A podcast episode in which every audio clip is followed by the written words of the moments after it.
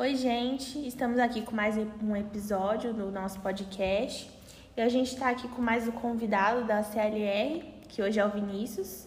Então, ele vai se apresentar um pouquinho para vocês.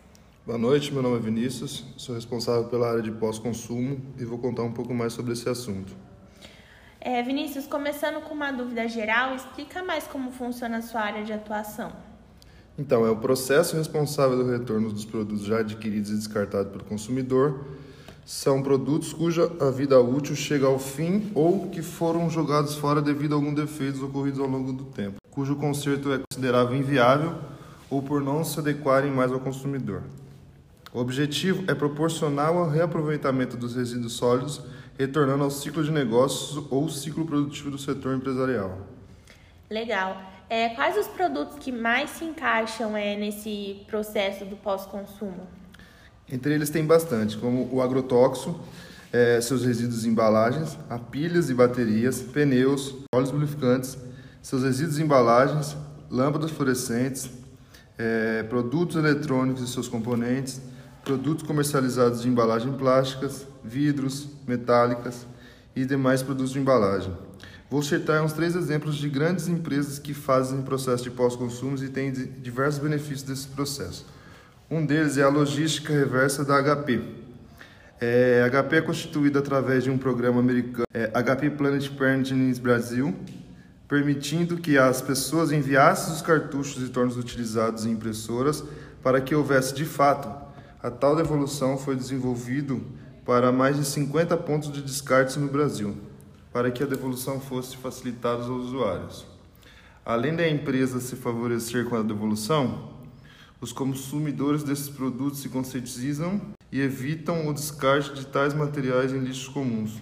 Outra empresa é a Natura, funcionando da seguinte forma: além de seus produtos serem feitos através de ecodesign, Há também o recolhimento de materiais e embalagem utilizados na produção da mercadoria.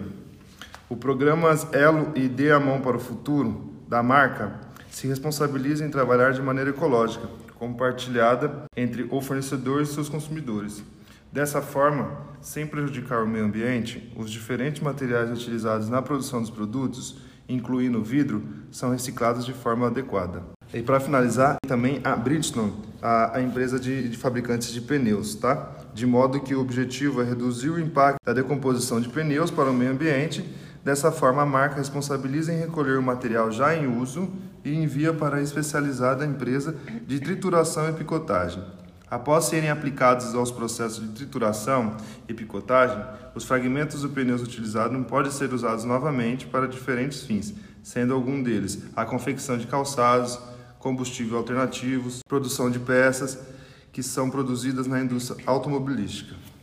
Legal, bem interessante, né? É um processo muito importante. E outra dúvida é qual a responsabilidade do pós-consumo? A responsabilidade do pós-consumo, na verdade, é assegurar os produtos lançados no mercado, após o seu uso e recolhimento, sejam reutilizados, tá? reciclados, recuperados ou eliminados de maneira ambientalmente adequada. É, e qual o projeto referente ao processo do pós-consumo? O primeiro, o primeiro ponto positivo do nosso projeto é trazer uma série de vantagens, tá? Diminuir os custos da produção de novas embalagens, tá? Contribuir para a empresa que, que cumpra com a legislação ambiental em vigor, contribuindo também na profissionalização, promovendo o aumento de renda e impacta nas melhores condições de vida e trabalho, as empresas também evitam os possíveis passivos ambientais futuros, além de otimizar e agregar valor à cadeia produtiva, que de outra forma torna-se insustentável nos âmbitos ambiental, econômico e social. Legal, foi um prazer tirar essas dúvidas com você, conhecer mais um pouco do projeto e obrigada pela entrevista. Imagina, eu que agradeço. Muito obrigado e tenha uma boa noite.